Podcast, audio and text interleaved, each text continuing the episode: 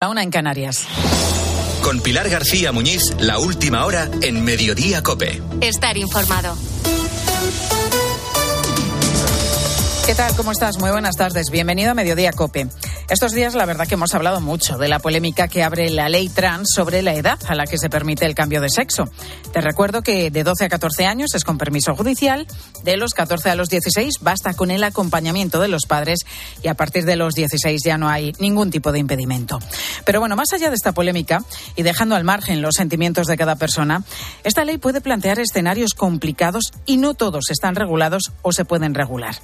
Piensa, por ejemplo, que ahora un hombre puede cambiar de sexo en el DNI sin problemas. Esa persona, ahora mujer a efectos legales, va pues a la piscina y entra en el vestuario de mujeres porque legalmente lo es, pero en su físico sigue siendo un hombre. Como mínimo, pues esto puede crear más de un problema de incomodidad. ¿Qué dice la ley? que no se puede denegar el acceso a una instalación o local por motivo de la orientación e identidad sexual, expresión de género o características sexuales de la persona. Esto puede suponer además una sanción de entre 10 y 150.000 euros.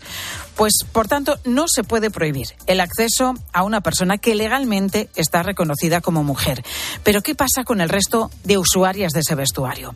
Pues algunas pueden estar de acuerdo, pero hay quien también puede sentirse incómoda. ¿Qué tiene que hacer entonces el encargado de ese local o la administración competente? Y podríamos llevar el caso a los baños de un bar, también, por ejemplo. Bueno, pues alguien tendrá que dar respuesta a todo esto. Otro ámbito con muchas dudas legales, el deporte.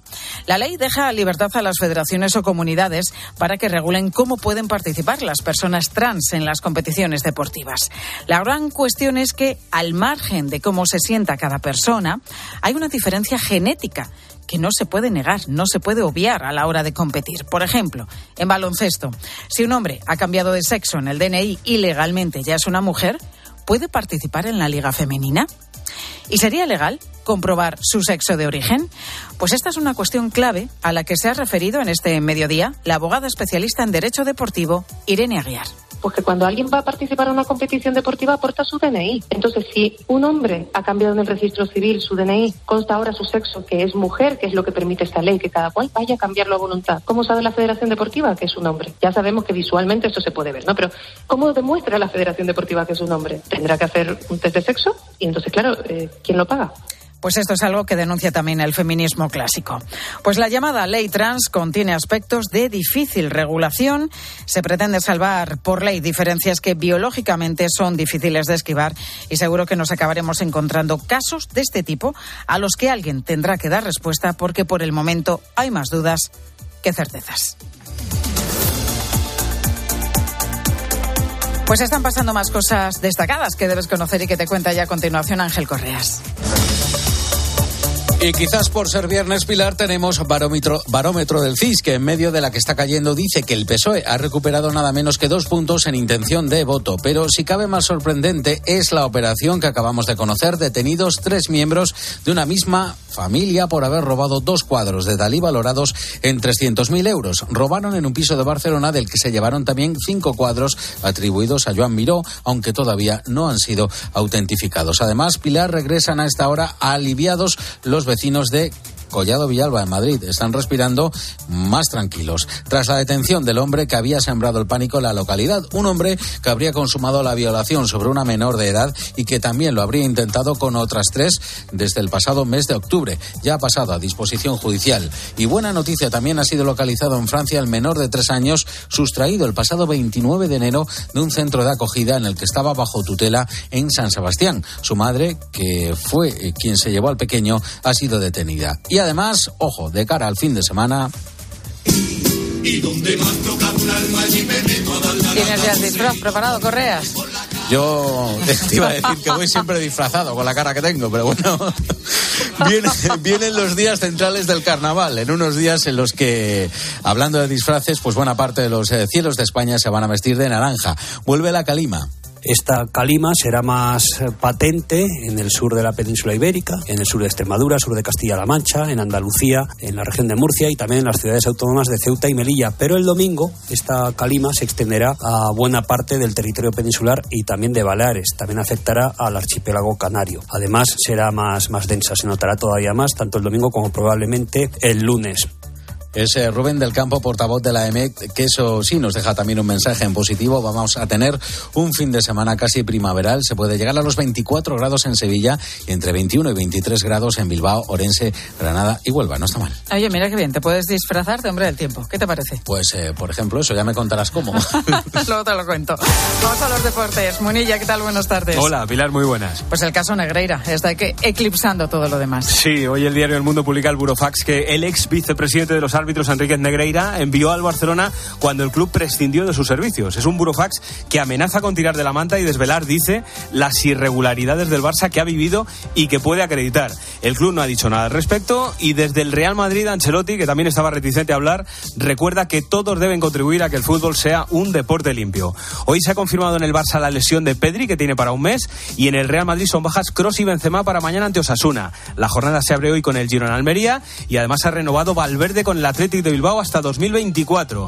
Y además en la Copa del Rey de Baloncesto tenemos ya primera semifinal para mañana, que es Real Madrid Unicaja, y hoy se cierran los cuartos de final con el Tenerife Gran Canaria y con el Juventud Vasconia en tiempo de juego. Escuchas Mediodía Cope. Con Pilar García Muñiz. Estar informado. Kadir. Abi. Nasılsın canım benim?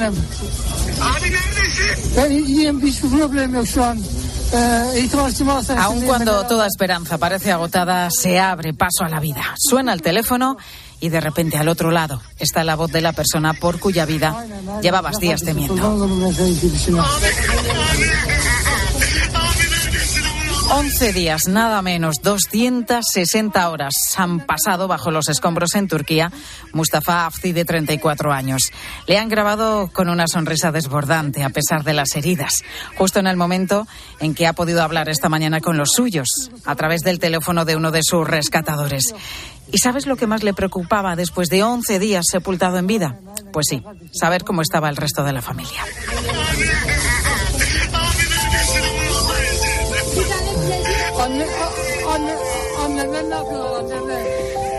Pues llegará un día en el que, por desgracia, estos rescates eh, dejarán de producirse. Por eso, precisamente, tienen tanto valor, tantísimo valor, las tres últimas vidas salvadas todavía hoy en Turquía, en la ciudad de Antioquía, que ha sido una de las más devastadas por los terremotos del lunes 6 de febrero. Allí es difícil encontrar edificios en pie, pero además de Mustafa también ha sido rescatado hoy Mehmet, un joven de 26 años. La prensa turca ha recogido su historia. Había llevado a su hijo pequeño al hospital en la noche del terremoto y allí precisamente le sorprendió el temblor. Afortunadamente, hoy su hijo y su mujer, que ya fueron sacados con vida, han recibido la buena noticia del rescate del padre de familia.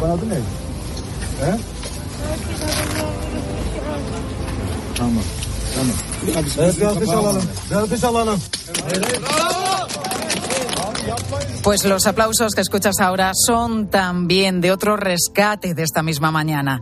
Los equipos de emergencias forman un pasillo por el que avanza la camilla de Osman, un niño de 12 años y de familia siria.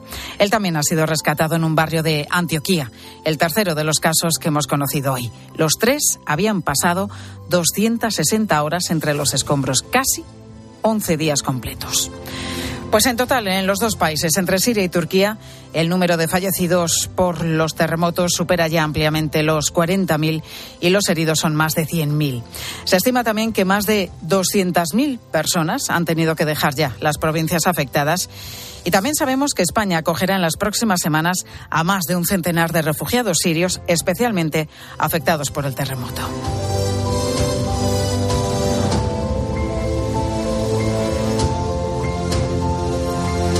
Dos y nueve minutos de la tarde, aquí en nuestro país toca además hacer radiografía económica y el diagnóstico no es del todo bueno. Vivienda, cierre de negocios y deuda pública son los datos que nos sirven hoy como síntoma del momento que estamos viviendo.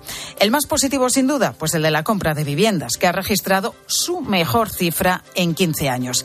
Jefa de Economía de COPE, Marta Ruiz, muy buenas tardes. Buenas tardes, Pilar. Bueno, un dato positivo, aunque con cautela, se vendieron más viviendas básicamente por temor a lo que pueda venir, que ya está viniendo de hecho. Sí, sí, los compradores se han adelantado a esa subida de los tipos de interés, al encarecimiento de las hipotecas, así 2022 eh, eh, cerró pues muy cerca del boom del 2007, 650.000 compraventas de viviendas en su mayoría de segunda mano que repuntaron un 17% con respecto al año anterior. En el caso de la vivienda nueva también subió, pero menos un 2,6% y por regiones Comunidad Valenciana, La Rioja y Andalucía encabezaron el ranking, ¿no? De unas compras que ya han comenzado a perder fuerza en diciembre cayendo un 10%. María Matos de Fotocasa. Las sucesivas subidas de tipos van a ir encareciendo cada vez más los créditos financieros, lo que va a expulsar a un volumen importante de compradores en este 2023. Hasta un 11% de potenciales compradores ya habría sido expulsado del mercado en el segundo semestre del año pasado, eh, según el sector, con un Euribor que entonces estaba por debajo del 3%. Ahora en febrero ya superamos el 3,5%. Gracias, Marta. Segundo dato a tener en cuenta los cierres de negocios. El proceso se acelera. Pues el año pasado bajaron la persiana definitivamente 71 empresas cada día. En lo que va de 2023, esa cifra se ha multiplicado por más de tres. ¿Qué está pasando? Pues entre otras cosas, que se acaban las moratorias. Susana Moneo. Así es, Pilar. Eh, terminó el oxígeno de la moratoria de los concursos de acreedores que sostuvo a empresas que llegaron incluso a trabajar a pérdidas y ahora la realidad económica les está machacando. Emilio González es doctor en economía y profesor de comillas y CADE. La moratoria concursal ha actuado como un pantano reteniendo el flujo de quiebras eh, empresariales, pero una vez levantada la moratoria, eh, la subida de los alimentos, la subida de los costes energéticos y la subida del salario mínimo interprofesional que han provocado eh, la desaparición de muchas de ellas. El año pasado, según los últimos datos oficiales, cerraron más de 26.000 empresas, la mayoría pymes, todo un récord desde que hay registros. Y ocurrió cuando la economía estaba creciendo al triple de lo que está previsto que crezca este año. Así que las perspectivas no son muy halagüeñas. Se reclama un cambio de estructuras para fomentar la productividad que ese gasto no genera capacidad de producción ni economía productiva. No estamos endeudándonos para invertir y producir más. Ese es el problema que tiene el fuerte endeudamiento en el que está incurriendo el gobierno desde 2017. Es lo de, en lugar de darme un pez para comer, enséñame a pescar. Es que hablamos del 98% de nuestro tejido económico, que son las pequeñas y medianas empresas. Gracias, Susana. Y además, otro dato. Cerramos 2022 con 75.000 millones más en nuestra deuda pública y por eso el Banco Central Europeo sigue avisando del riesgo. Temen que una vez la inflación remita, tarde o temprano eso sucederá, el riesgo de que nos explote una crisis de deuda es bastante alto. Y España está en esa lista. Si no se toma en consideración lo que dice el Banco Central Europeo y no se empieza a reducir el peso de la deuda, no va a haber manera de localizar la salida de emergencia. Como cada mañana en Herrera en Cope, el economista Marc Vidal hace algo fundamental, que es darle la vuelta a los datos. Mira, en este caso, en el caso de la deuda, Moncloa se, felicita hoy porque se ha reducido en más de cinco puntos y supone el 113% de nuestro PIB. Pero como explicaba Marc Vidal, esa referencia del PIB ahora mismo está afectada por la inflación. Es decir, parece que nuestra economía es más grande de lo que es en realidad. Así que la deuda, lejos de la interpretación interesada que se puede hacer, es una amenaza seria para la economía en España. Tanto que superamos de media los 32.000 euros de deuda por cada uno de los españoles.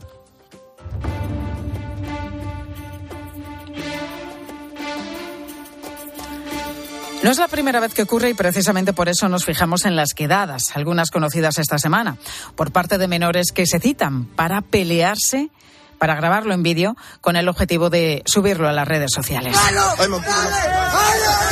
Son dos personas que quedan para pelearse y el resto viene a verles y a grabarles y a decirles ole, ole, ole. Que de repente aparecen 50, 60, 70, yo no sé cuántos vienen. Se estudiará la situación sociofamiliar de los implicados para ver hasta qué punto se puede adoptar algún tipo de medida, teniendo en cuenta que son los padres los responsables de lo que hagan esos menores. Pues el caso conocido esta semana ha sido el de Zamora. Ya hay dos denuncias en estudio, entre ellas las de una agresión grupal contra una menor. La mayoría de implicados serían, pues eso, menores, aunque alguno de los implicados podría alcanzar los 16 años, edad en la que sí pueden ser imputados si hay delitos, aunque no pueden entrar en prisión. Pero ¿qué pasa si, por ejemplo, tu hijo menor de 14 años se ve implicado en peleas así. Pues en esos casos se estudia la responsabilidad y situación de los padres. Luis Rodríguez en Ramos es catedrático de Derecho Penal. Si resultase que el padre es que la familia está muy, desestructurada, entonces es, claro, la entidad pública de protección de menores la que se tendrá que encargar de ver hasta qué punto pues hay que suspender esa patria potestad y asumir eh, la oficina pública pues la tutela y la educación de esos menores. También se puede optar por medidas reeducativas para estos menores. Y luego, pues está otra cuestión. ¿Qué pasa si un menor simplemente difunde un vídeo de las peleas de otros chavales? Pues aquí nos decía Rodríguez en Ramos, no está tan claro que pueda haber delito porque realmente el objetivo de los menores era que esas peleas fueran difundidas. En este caso concreto de Zamora, la policía ya lleva semanas reforzando la seguridad en las zonas afectadas y parece por el momento que ese refuerzo policial ha conseguido disuadir a los menores, cuyos vídeos en la red, por cierto, ya han sido retirados.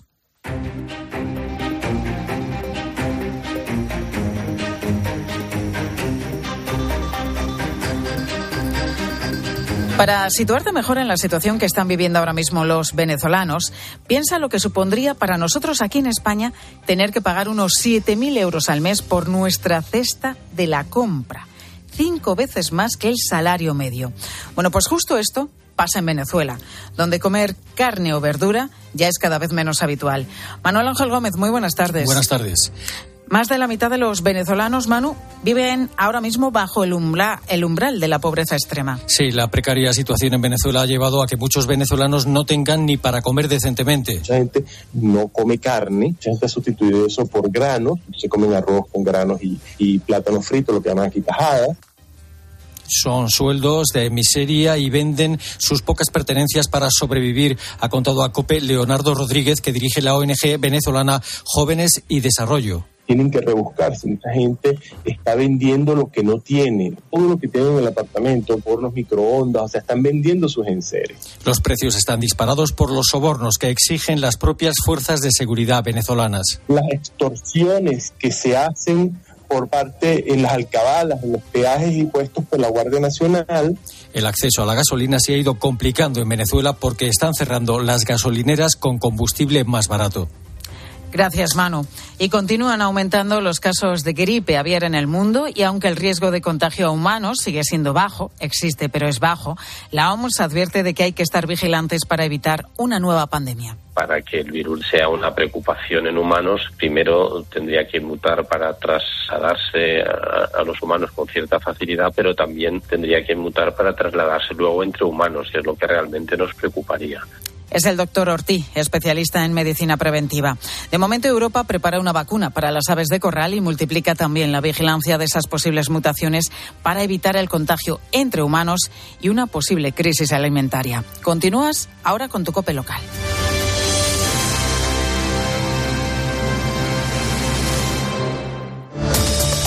Escuchas Mediodía Cope. Con Pilar García Muñiz. Estar informado. Oye, ¿tú también tienes algo que contar? ¿Qué tal, Enrique? Buenos días. Hola, buenos días. don Hola, Carlos. amigo. Hola, ¿qué tal? ¿Tiene usted algún vecino de, de ese corte del que hablamos hoy? A las 10 de la mañana, en la hora de los fósforos, a Carlos Herrera le encanta pasarlo bien contigo. Entonces teníamos una vecina que no nos podía ni ver. Por las noches, pues nos quitaba la luz. Se subía a una sillita, salía al descansillo, bajaba el plomo, ¡pumba! Sin luz. Total, que salió con la sillita y ya la veo encaramarse, claro. Abro la puerta de golpe y hago... ¡Uh! De lunes a viernes, desde las 6 de la mañana, Herrera Incope. ¿Nos cuentas tu historia? A ver esa foto, decir patata. ¡Hijolusa! Es que decir patata es decir hijolusa. Por eso, cuando nos busques en el supermercado, dale la vuelta al envase y encuentra nuestra marca para garantizarte una gran calidad en tu mesa. Patatas hijolusa. Amamos las patatas. Dos cositas. La primera, no tienes seguro de coche eléctrico. La segunda, yo me voy a la mutua. Vente a la mutua y además de las mejores coberturas para tu coche eléctrico, te bajamos el precio de tus seguros, sea cual sea. Por esta y muchas cosas más, vente a la mutua. Llama al 91 555 5555 91 555 5555. Condiciones en mutua.es. ¿Y tú que vives en un chalet? ¿Qué necesitas para tu seguridad? Yo quiero que nuestra casa esté protegida, pero también me gustaría poder ver qué pasa en el jardín cuando están mis hijos en la piscina. Pues con la alarma de Securitas Direct no solo estarás protegido frente a robos, también puedes acceder a las cámaras de exterior para ver lo que pasa en el jardín y configurar avisos inteligentes. Y es que tú sabes lo que necesitas y ellos saben cómo protegerte. Llama ahora al 900-666-777 o entra en securitasdirect.es y descubre la mejor alarma para ti. En Hipercor y el supermercado El Corte Inglés siempre tienes buenos precios. Como la pescadilla de pincho, piezas de 1 a 2 kilos a 9,99 euros el kilo. O la tarrina de fresón de Huelva que tiene la segunda unidad al 50%. Comprando dos, la segunda tarrina te sale a 1,50 euros. En Hipercor y supermercado El Corte Inglés. En tienda web y app. Pilar García Muñiz. Mediodía Cope.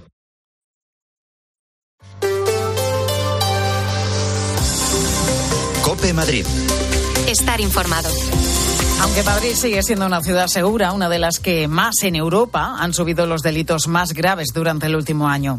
Son datos que se han puesto sobre la mesa en la reunión de la Junta de Seguridad Local de Madrid, que ha sentado en la Plaza de la Villa el Ayuntamiento de la capital, Delegación de Gobierno, Comunidad cuerpos y fuerzas de seguridad del Estado y asociaciones de vecinos.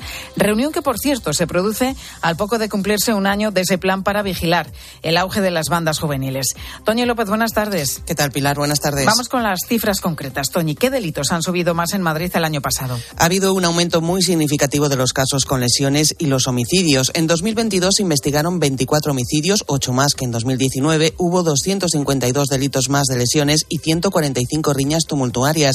Es un 75 más que en 2019, antes de la pandemia. Y es que desde la pandemia se ha detectado una mayor agresividad y violencia. Lo que más ha aumentado son las agresiones sexuales, casi un 50% en la capital y un 37% en el caso de la violencia de género. Y es que el perfil de víctima tiene rostro de mujer, como ha explicado la delegada del Gobierno, Mercedes González una salida de la pandemia donde la mujer es más vulnerable. También es cierto que la mujer está más concienciada a la hora de denunciar, pero es que ya en 2021 se, se, se, produce un incremento con respecto a los delitos que tienen que ver con la mujer, tanto en violencia de género como en agresiones sexuales. La parte positiva es que hay más denuncias y también más detenciones, que baja la delincuencia tradicional, los robos en domicilios o en vehículos y que aumenta la eficacia policial. Hay más detenciones, aunque sigue preocupando también las actuaciones de las bandas juveniles. Y una reunión, Toñi, que también nos deja anuncios importantes en materia de videovigilancia de las cámaras de seguridad que se instalan en las calles. Va a haber una nueva zona de la capital que las va a tener en breve. Así es, se instalarán en el barrio de Lavapiés, donde se ampliará el número de cámaras que ya existen, y también en Chueca, que va a estrenar estos dispositivos de vigilancia en cuanto el ayuntamiento reciba la notificación de la delegación del gobierno. Se trata de un mero trámite, ha dicho el alcalde José Luis Martínez Almeida, que va a venir a reforzar la seguridad en estos barrios. Tanto en Lavapiés, donde va a alcanzar un número de 26 cámaras de seguridad, como la instalación de cámaras de seguridad en Chueca, que va a alcanzar hasta un número de 17, que va a reforzar la seguridad en estos dos barrios de la ciudad de Madrid y va a ser con carácter inmediato será con carácter inmediato, decía el alcalde, la instalación de estas cámaras que se suman a las que ya existen en Villaverde y en Tetuán. Gracias, Toñi. Y tenemos un viernes de sol y buen tiempo en Madrid para estar a finales de febrero. 14 grados ahora mismo en la puerta de Alcalá. Máximas que pueden alcanzar los 16 esta tarde, los 19 en zonas del sur y los 20 el fin de semana, que se espera soleado casi primaveral. Así que aprovechar estos días de sol y algo menos de frío en la región, aunque eso sí, ojo a la calima que va a empezar a llegar a la península en las próximas horas. A esta hora, a las 2 y 23 minutos, lo que toca es saber cómo se circula por las carreteras madrileñas.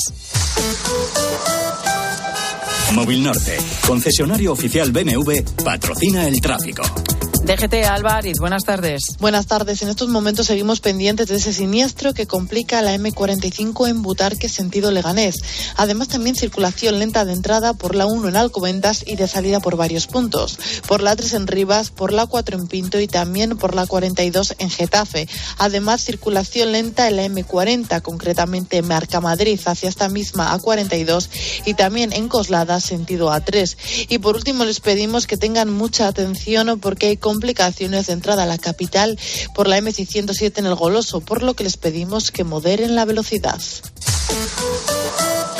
Que los mejores ingenieros hagan los mejores coches es lógico. Que cuando quieras conducir, conduzcas un BMW también es lógico. Como que el mejor servicio te lo ofrezca tu concesionario de confianza. Lógico, ¿verdad? Si quieres BMW, quieres Móvil Norte. Porque lo lógico es querer siempre lo mejor. Visítanos en Móvil Norte, carretera del Plantío 62, Majada Honda o en movilnorte.bmw.es. Música sin discos, coches sin gasolina, trabajos sin oficinas, casas sin ladrillos. Descubre las casas de nueva generación de Preta Porte Casas. Construidas en solo cuatro meses y con precio cerrado. Preta Porte Casas. Destruimos mitos. Construimos casas. Esto es Metro de Madrid donde tu vida es única. Porque hay muchos días que en Metro hay música. Es ecología creciendo cada día. Nuestra energía cada vez más renovable. Porque no hacerlo sería imperdonable. Hay una cosa indiscutible. Es que Metro cada día más accesible. Y como tu vida se mueve, deja que Metro te lleve. Metro de Madrid. Comunidad de Madrid. Si a usted lo que le gusta es perder tiempo revisando el papeleo de la venta de su casa en lugar de saborear un buen cóctel con amigos, hágalo. Si no, confíe la venta de su casa a los mejores profesionales y disfrute de lo que realmente le gusta. Gilmar, de toda la vida un lujo. Cope Madrid. Estar informado. Pues ya tenemos aquí el fin de semana de carnaval. Hoy empiezan los programas de fiesta preparados por los diferentes municipios de la Comunidad de Madrid. Recuerda que en la capital regresa el gran desfile tras dos años sin hacerlo por la pandemia. Será mañana en Madrid Río. Vamos a tener también muchos espectáculos, gigantes y cabezudos y sobre todo música, mucha música. En Madrid está capital. Hemos aprendido que Cataluña es muy moderno y que en la mancha vive la gente que no ha podido salir corriendo. Como la chirigota que escuchas, y es que Pablo Fernández, buenas tardes. Buenas tardes, Pilar. Oye, que en Madrid también tenemos chirigotas. Desde luego, en la Comunidad de Madrid tenemos unas 11 chirigotas y cuatro comparsas. Dentro de las pocas que hay en la capital, la chirigota de Madrid ya lleva unos días por los escenarios, pero va a ser este fin de semana cuando más se van a lucir sus composiciones. La forman 14 personas, con sus respectivos empleos, como Álvaro Jofra, que es médico, aunque este fin de semana le toca quitarse la bata y salir a la palestra. Pero aunque lleven, aunque tengan que subir al escenario en febrero, preparar el espectáculo lleva muchos meses. En septiembre empiezan los ensayos con una parte del repertorio, con lo que se tiene hecho, por así decirlo, y se está desde septiembre hasta febrero solo ensayando. En febrero empezamos a cantar y estamos desde febrero actuando hasta junio. Son siete los años que esta chirigota lleva en los escenarios. Este carnaval van a plasmar a una familia del sur de Estados Unidos para hacer una crítica de esa supuesta sociedad perfecta. Y también jugar un poco con esa dicotomía y con esa dualidad entre el norte y el sur. Los del sur al final acaban siendo siempre las regiones más pobres, siempre normalmente se suele asociar con eso. Eh, y bueno, pero también tratamos temas de actualidad, también hablamos de Madrid, también hablamos de, de la actualidad madrileña, de la actualidad española. Intentamos siempre mantener el hablar mucho de Madrid. Así que ya sabes, Pilar, que además del desfile de carnaval de Madrid Río, en la Comunidad de Madrid este fin de semana vas a poder disfrutar de las chirigotas. Fin de semana de carnaval. Gracias, Pablo.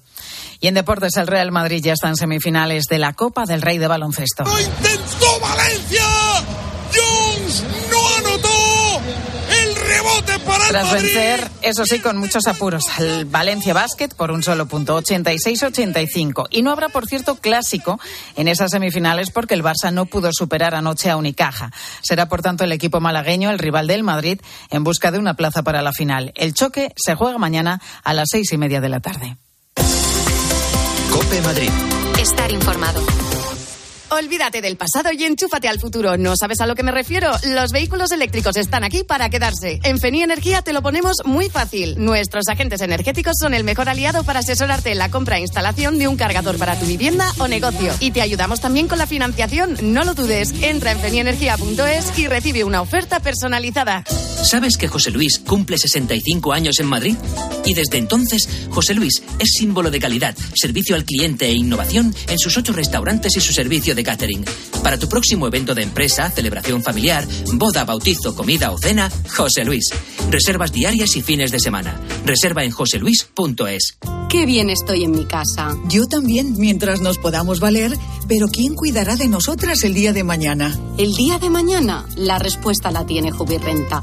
960 60 66. La respuesta la tiene Jubirrenta. 960 60 66. Aquiles llega al Teatro Real. Vive una divertida historia de enredo sobre el héroe de la guerra de Troya con el estreno en el Real de Aquiles en Estiros de Francesco Corselli. Todo un acontecimiento en Madrid con el que descubrirás una obra maestra del barroco recuperada por el Real tras su estreno exclusivo en la corte de Felipe V. Cinco únicas funciones del 17 al 25 de febrero. Compra tus entradas desde 17 euros en teatroreal.es. Necesito unificar todos mis préstamos, pero ¿con quién? Grupos Eneas. Prestamos desde 10.000 hasta 6 millones de euros. Llame ahora al 91 639 9407. Gracias, Grupos Eneas. Y estamos pendientes de la piscina municipal de Valde Sanchuela, de Valdemoro. El ayuntamiento de esta localidad la ha cerrado cautelarmente y es que el laboratorio encargado de hacer análisis ha alertado de un posible problema con la bacteria legionela. Las instalaciones no podrán utilizarse hasta que concluyan los cultivos que se están haciendo con las muestras recogidas y no se verifique que son seguras.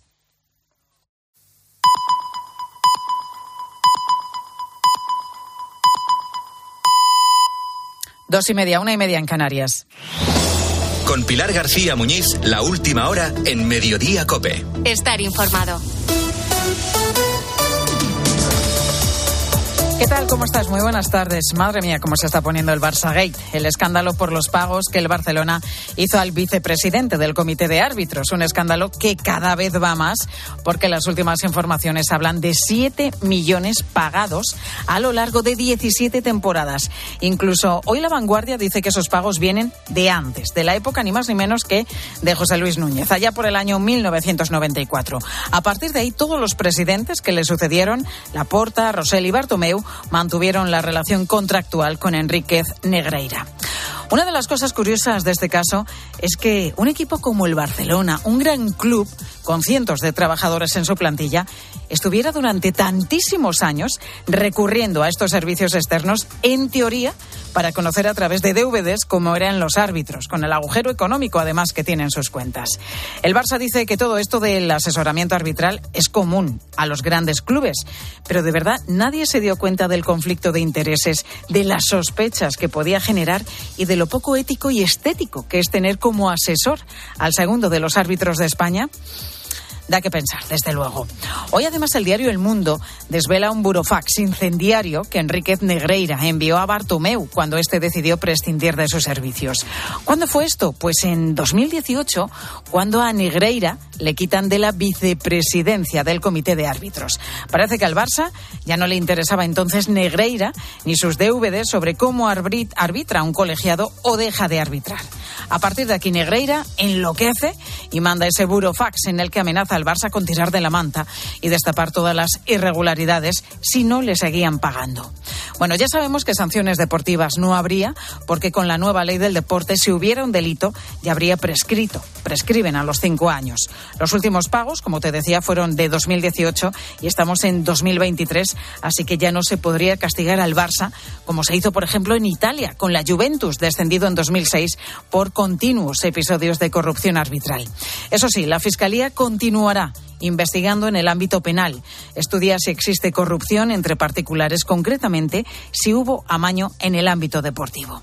Pues sobre este caso ha hablado hoy el presidente del Gobierno, Pedro Sánchez. La Federación Española de Fútbol va a abrir una investigación sobre este asunto. Bueno, creo que vamos a esperar también a que los órganos encargados de la buena gobernanza de la liga, en este caso española, pues aclaren la situación que por desgracia estamos conociendo a través de los medios de comunicación. No dice mucho Sánchez, es cierto, pero bueno, que se refiera a este asunto, el presidente del gobierno da una imagen del cariz que está tomando. Un caso que promete muchísimos capítulos más. Fíjate, entre los años 2016 y 2018, el Barça hizo 33 pagos por un montante de casi 1.700.000 euros. Un periodo en el que, mira por dónde, estuvo 78 partidos seguidos sin recibir un penalti en contra.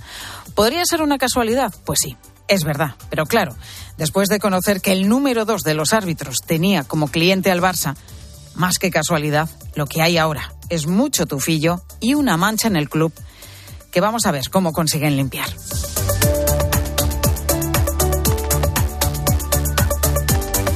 Pues están pasando más cosas destacadas como estas tres que te cuento ya con Ángel Correas.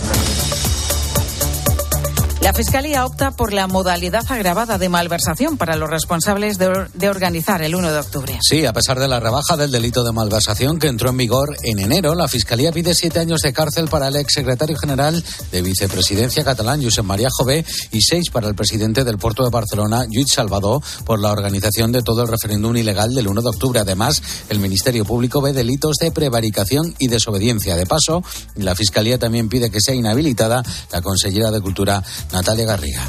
Muere otro alto cargo de defensa rusa en extrañas circunstancias. Marina Yankina era la directora financiera del Distrito Mil Militar Occidental de Rusia y fue hallada muerta tras caer, fíjate, por una ventana. Una muerte en extrañas circunstancias que se suma a otras 29 de empresarios y funcionarios rusos desde el inicio de la invasión de Ucrania.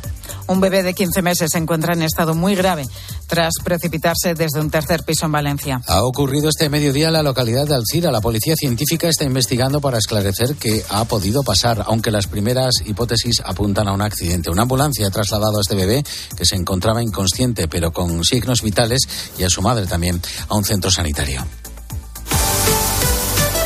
Y en los deportes, Munilla, ¿qué nos contáis? Bueno, pues lógicamente, Pilar, vamos a hablar de ese Eurofax que hoy publica el diario El Mundo y que el vicepresidente de los árbitros, Enrique Negreira, envió al Barça amenazando con tirar de la manta si dejaban de pagarle. Eso con todas las reacciones de las últimas horas, como las de Ancelotti, Xavi, Setién, López Nieto o Medina Cantalejo. Vamos con toda la previa de la jornada de Liga, con Cross y Benzema bajas en el Real Madrid ante Osasuna y con Pedri lesionado para un mes en el Barcelona. Vamos a recordar, por supuesto, lo que ocurrió anoche en la Europa League, con el empate del Barça ante el United y con la gran victoria del Sevilla ante el PSV. Y vamos a estar en Badalona con la Copa del Rey de Baloncesto, donde ha caído el campeón Barcelona, donde ya hay primera semifinal, Real Madrid Unicaja, Unicaja para mañana y donde hoy se cierran los cuartos de final en tiempo de juego. Escuchas Mediodía Cope. Con Pilar García Muñiz. Estar informado. Desaparecen los términos madre, padre, mujer u hombre para cambiarlo por personas, progenitores o progenitor gestante. También se contemplan multas de entre 10.000 y 150.000 euros si se niega el acceso a vestuarios a personas transgénero. Y además se deja libertad a las federaciones deportivas y las comunidades autónomas para que regulen cómo pueden participar las personas trans en competiciones. Medidas todas estas que muestran la otra cara de la ley trans que tiene, plantea muchas dudas y que hoy estamos analizando en mediodía. Pues que cuando alguien va a participar en una competición deportiva aporta su DNI. Entonces, si un hombre ha cambiado en el registro civil su DNI, consta ahora su sexo, que es mujer, que es lo que permite esta ley, que cada cual vaya a cambiarlo a voluntad. ¿Cómo sabe la Federación Deportiva que es un hombre? Ya sabemos que visualmente eso se puede ver, ¿no? Pero ¿cómo demuestra la Federación Deportiva que es un hombre? Tendrá que hacer un test de sexo y entonces, claro, eh, ¿quién lo paga? Irene Aguiar es abogada especialista en Derecho Deportivo y pone un ejemplo muy sencillo para explicar la incongruencia. Existen competiciones por edad, existen también competiciones por peso, y esos son datos objetivos, como lo es también el sexo biológico, que conlleva una diferencia genética a la hora de competir. En cualquier caso, hay que decir también que esta de las competiciones deportivas no es un tema nuevo. De hecho, hay 12 leyes trans autonómicas en España desde hace ya unos cuantos años. Y muchas de ellas ya recogen esa posibilidad de que alguien pueda competir en una categoría según el sexo sentido o manifestado. La diferencia ahora con esta nueva ley es que el cambio de sexo en el registro se hará de manera mucho más rápida, sin hormonación ni informes previos, y con la posibilidad de hacer este trámite además a partir de los 12 años.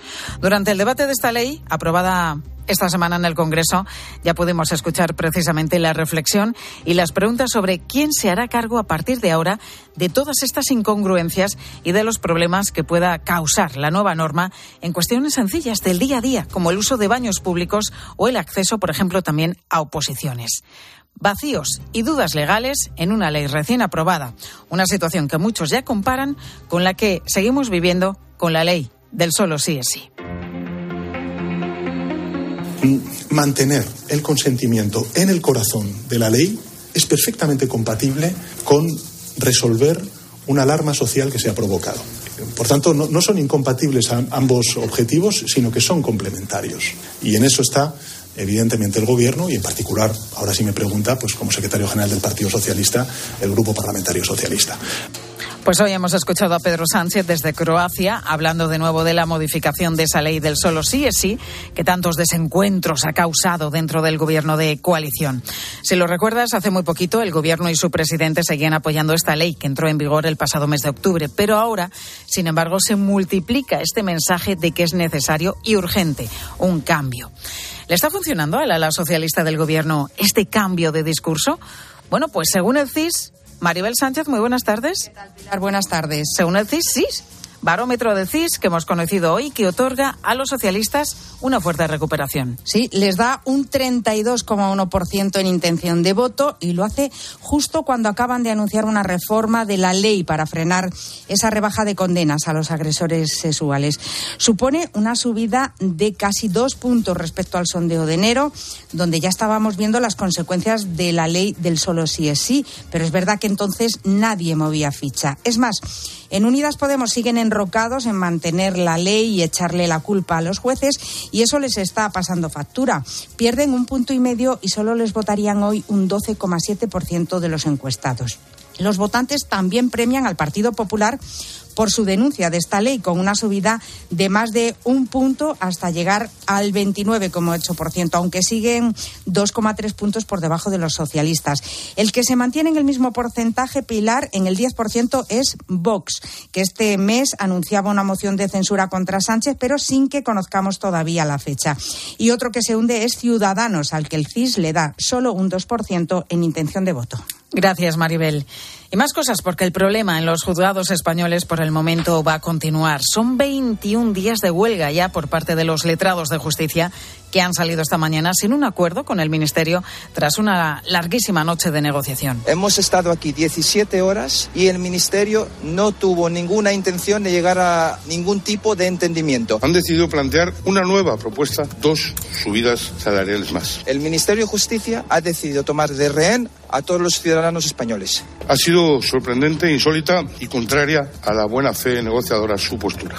Pues más que contrarias, las posiciones son completamente antagónicas entre el comité de huelga y el secretario de Estado, Tonchu Rodríguez, que también ha estado en esa larga negociación. Una noche de pulso. Patricia Rossetti, buenas tardes. Buenas tardes, Pilar. Que según hemos podido saber ha sido surrealista.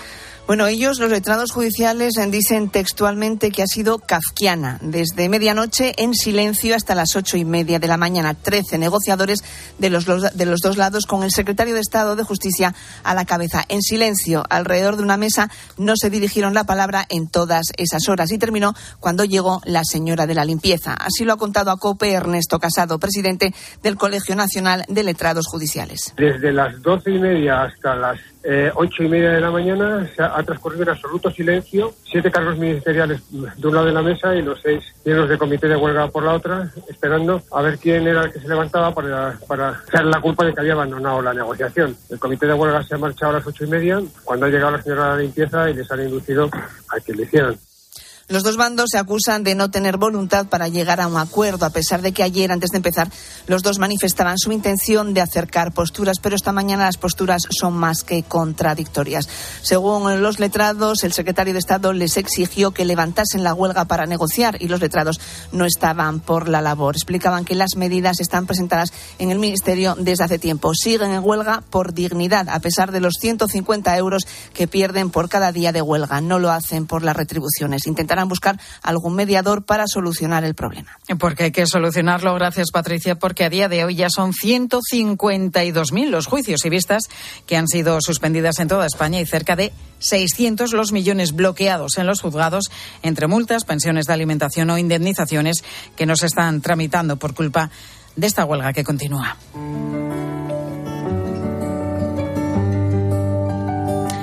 Donde otros muchos solo ven un problema, hoy quiero hablar de oportunidades, porque es cierto que hay una crisis importante en el sector tecnológico en todo el mundo que suma ya más de 100.000 despidos, pero si hablamos del caso concreto de España, el problema se puede convertir en oportunidad.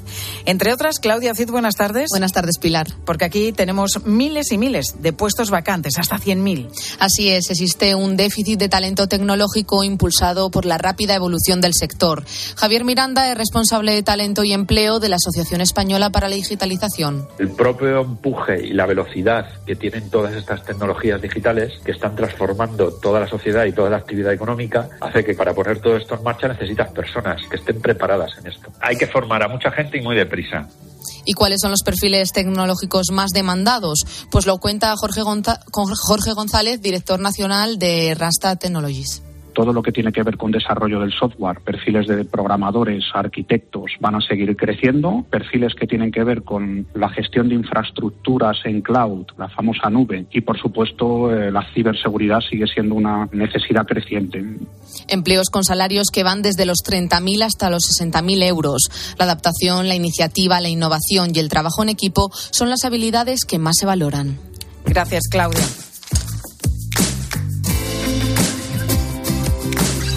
Los mensajes de WhatsApp que usamos eh, pues ya prácticamente para todo, a partir sobre todo de que en 2012 se empezó a generalizar su uso en España, se están colando ya en los juicios laborales y son admitidos como prueba. Pilar Cisneros, buenas tardes. Hola Pilar, buenas tardes. Sí, fíjate en este caso, una trabajadora pide unos días de vacaciones y la empresa le responde por WhatsApp, haz lo que quieras y luego la despide. Bueno, pues al margen de las interpretaciones que le podamos dar a la frase, el juez interpretó que la empresa consintió pacíficamente el disfrute de esas vacaciones. Por eso consideró nulo el despido. Pero hoy queremos preguntarnos en la tarde entonces qué hay que hacer para que un mensaje de WhatsApp sea admitido como prueba en un juicio y cuándo nos puede beneficiar. Se lo preguntamos al abogado especialista en Derecho Laboral, Francisco Artacho. En ese sentido, es muy importante advertir que el uso de los WhatsApp como medio de prueba no siempre es válido. Es necesario que concurran una serie de requisitos destinados a probar la autenticidad de los mismos y, por tanto, que puedan ser considerados como pruebas hábiles por parte del juzgado que entienda de la cuestión que se dilucide entre las partes. Bueno, pues luego nos detenemos en todos esos requisitos, a ver qué hay que hacer para utilizar un WhatsApp pues en un juicio. A partir de las 4 de la tarde lo escuchamos con Pilar Cisneros y Fernando de Aro.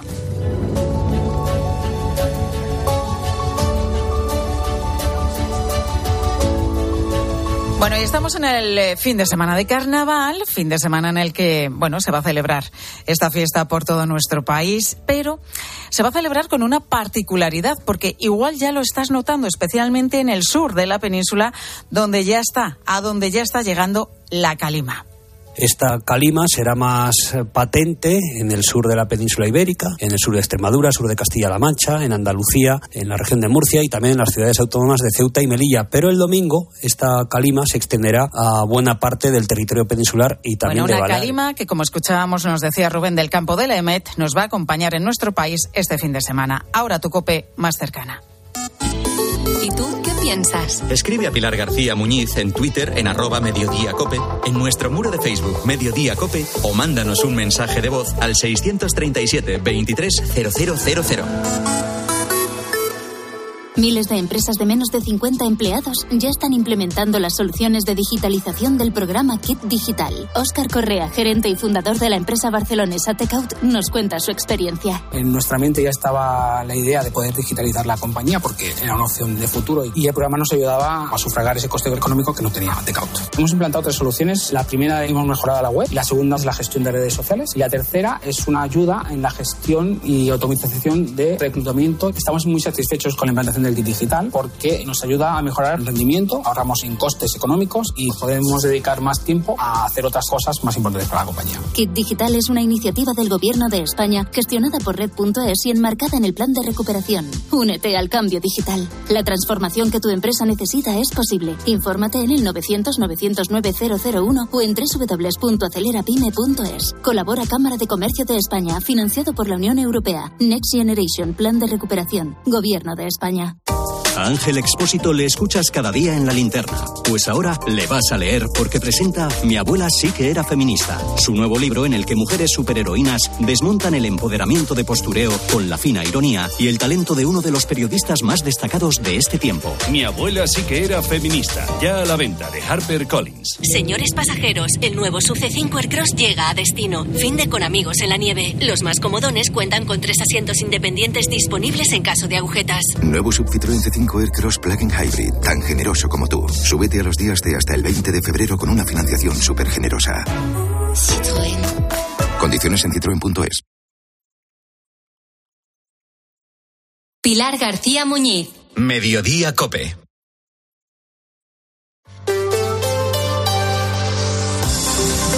Cope Madrid. Estar informado. Mañana sábado 18 de febrero se va a cumplir un año de uno de esos momentos radiofónicos que pasan a la historia.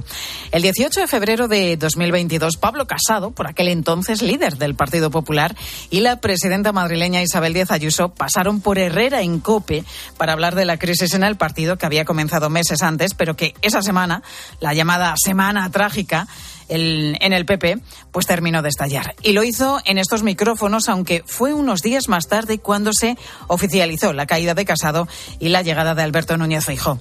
Álvaro Cotelén, buenas tardes. ¿Qué tal, Pilar? Buenas tardes. Vamos a recordar, si te parece, Álvaro, cómo, cómo se llegó hasta ese punto de ruptura y de crisis dentro del PP. Aunque la mala relación, Pilar, entre Génova y Sol venía desde las elecciones de 2021, digamos que lo gordo empezó con un anónimo que recibieron en la sede nacional del PP. En él se avisaba de que el hermano de Ayuso había intermediado previo cobro en la compra de mascarillas por parte de la comunidad.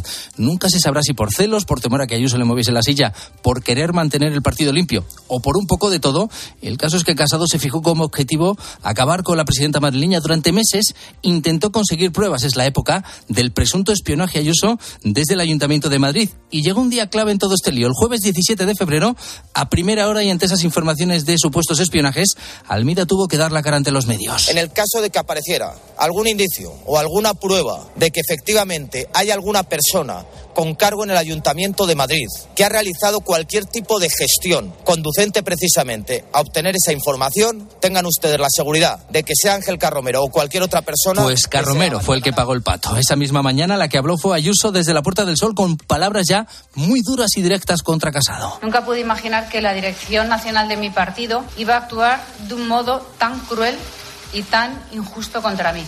No puede haber nada más grave que acusar a alguien de la propia casa de corrupción. Ya por la tarde, desde la sede de Génova, el entonces secretario general del PP, García Gea, dio otra rueda de prensa anunciando un expediente contra Ayuso por estas palabras y que iban a seguir investigando esa presunta corrupción.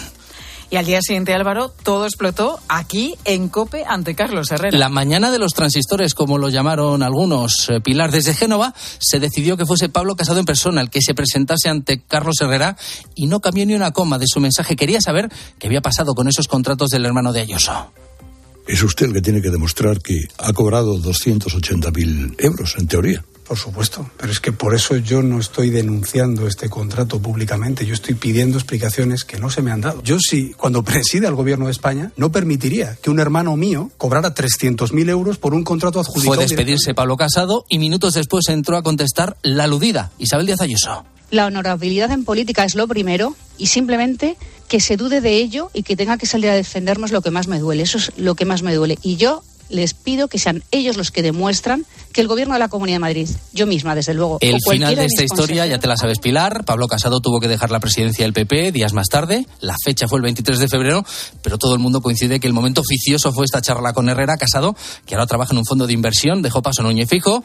Isabel Díaz Ayuso tuvo su congreso regional para ser presidenta del Partido de la Comunidad de Madrid y ahora están todos contentos un año después. Un año después, un año en el que no hemos sabido, bueno, sí, lo que decías ahora de Pablo Casado, pero que, no le hemos visto el pelo, ¿eh? Tampoco, por cierto, al otro protagonista, a Teodoro García Egea. Gracias, Álvaro. Y han detenido al violador que desde hace unos meses ha tenido en alerta a los vecinos de Collado Villalba. Enseguida más detalles. Cada mañana viene la 27. Cuando llega yo me subo al autobús. Paso el abono y cuando se pone verde, el conductor dice: Hola, majo, ¿qué tal tú? Yo soy de bus. eres muy de bus cuando eres muy de moverte por Madrid en EMT. EMT, 75 años siendo muy de bus. Ayuntamiento de Madrid. ¿Comprarías una prótesis de cadera por internet y dejarías que te la colocara alguien que no sea médico? No, ¿verdad? Entonces, ¿por qué compras la ortodoncia, el blanqueamiento dental o la férula de descarga si los tratamientos bucodentales son complejos y han de ser personalizados. Consulta con un dentista de tu confianza. Pon la salud de tu boca en buenas manos. Colegio de Odontólogos y Estomatólogos de Madrid. Movernos. ¿Cuándo hemos dejado de hacerlo? La tecnología sirve para nunca parar de encontrar nuevos caminos. Descubre lo lejos que puede llevarte aprovechando que vuelven los 10 días Kia del 9 al 20 de febrero. Visítanos en la red Kia de la Comunidad de Madrid. Kia. Movement that inspires. Los Fernández son muy amables. Recogida a domicilio de cortinas y edredones, de alfombras y de tapices, limpieza y restauración. 91 308 5000. Los Fernández son muy amables. Cope Madrid. Estar informado. Fue durante los meses de octubre y noviembre cuando un violador atemorizó al entorno del Parque de La Coruña de Collado Villalba tras agredir sexualmente a una menor de 15 años e intentarlo al menos en otras tres ocasiones. Siempre ha sido una urbanización muy tranquila, ya es terror y preocupación. Porque aquí seguridad no sentimos ninguna. Entonces estamos todos preocupados, muy preocupados. Con muchísima inquietud, claro, y preocupación. Limitar las salidas a la calle solas. Pues a pesar de la llamada a la prudencia que hizo la Guardia Civil, algunos vecinos preocupados, como los que escuchas, llegaron a hacer patrullas por la noche para intentar localizar a este violador que ya ha sido detenido y que acaba de pasar ante el juez Ramón García Pellegrín. Pues ese juez acaba de decretar prisión provisional sin fianza por un delito de agresión sexual consumada y otros tres en grado de tentativa para este presunto violador de Villalba, 20 años, origen rumano, detenido el miércoles. La investigación daba comienzo tras recibir la Guardia Civil una denuncia en octubre pasado. Una chica menor de edad había sufrido una violación en el Parque de la Coruña en Collado Villalba. El joven, detenido ahora, abordó por la espalda a la víctima y la arrastró con violencia hasta consumar la agresión. Mercedes González, delegada del Gobierno. Es un hombre que atacaba a mujeres de un determinado perfil, muy jóvenes, muy delgadas todas ellas y con unas características muy similares. La operación ha recibido el nombre de Operación Pazguato por el aspecto de persona simple y pasmada que presenta el detenido. El supuesto violador cuenta con antecedentes por abusos sexuales a menores y actuaba siempre en sus trayectos de ida o vuelta del Escorial a Galapagar, donde estudiaba. Y hablando de quejas vecinales, este domingo los del barrio de Batán y Casa de Campo vuelven a salir a la calle para protestar por la inseguridad, los robos y los problemas que generan los menas, los menores no acompañados que viven en el centro situado en la zona. Tal es el grado de robos y agresiones que hay un dispositivo de seguridad especial en el entorno del metro de Batán desde mediados de enero, aunque según Alberto, vecino de esa zona, esto solamente es un parche. Al final, eh, si tienes un dispositivo de la policía 24 horas aquí, eh, esto es como si estás malo y, te tomas un ibuprofeno. Pues los síntomas van a remitir, pero la enfermedad va a avanzar. No, no puede estar aquí la policía 24 horas al día durante toda la vida. Mientras está este dispositivo, pues entendemos que la Consejería de Políticas Sociales tendrá que actuar mientras tanto y vuelve a pedir que esos menas se trasladen a otro centro, tal y como les prometió hace años la Comunidad de Madrid. Cope Madrid. Estar informado. ¿Problemas con la batería de tu coche? Entra en centeo.com y pide cita para cambiarla, a domicilio o en taller. Y recuerda, Centeo con Z. Que la gastronomía es uno de nuestros mejores embajadores, eso lo saben hasta en Japón. Gracias a los chefs y a productos como Fuentes, el atún rojo, nuestro país triunfa en medio mundo, como en Japón, donde Fuentes es sinónimo del mejor atún rojo. Jornada Diocesana de Apostolado Seglar de Madrid. Testigos valientes anunciadores de Cristo en el mundo. El sábado 25 de febrero, presidida por el cardenal Carlos Osoro en el Colegio Valdeluz, calle Fermín Caballero 53. Más información en el teléfono 686 44 50 96 y en el correo apostoladoseglar arroba archidiócesis.madrid. Llega a Madrid Los Puentes de Madison el musical más conmovedor de todos los tiempos. Nina y Jerónimo Rauch le dan vida a esta gran historia de amor en el Teatro EDP Gran Vía. Los Puentes de Madison. Entradas a la venta en gruposmedia.com. ¿Necesitas dinero? ¿Tienes coche? Carvaquízate. Entra en carvac.es, valoran tu coche y en 24 horas tienes el dinero, con total confidencialidad y sin trámites bancarios. No importa SNEF o RAI. Así reconduces tu situación económica fácilmente y sigues disfrutando de tu coche como un alquiler. Suena bien. Carvac.es. Dinero por tu coche.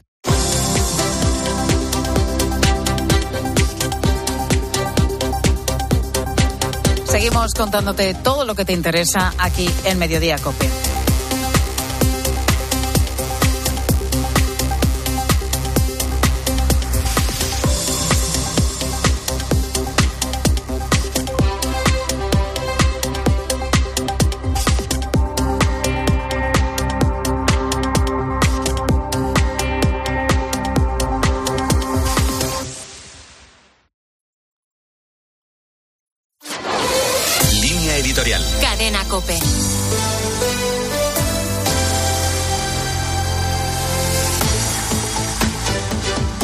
Tres días faltan para que llegue a España la presidenta de la Comisión de Control Presupuestario del Parlamento Europeo, la eurodiputada alemana Mónica Holmeyer y su equipo. Todo apunta a que la visita no comienza con buen pie. En una carta a la vicepresidenta Nadia Calviño, la eurodiputada alemana se ha quejado de que filtrara a los medios la correspondencia entre ambas. También se lamenta de no poder reunirse con la ex responsable de la gestión de fondos española, Rocío Ibor, que dimitió de su puesto en plena polémica por el destino de los fondos.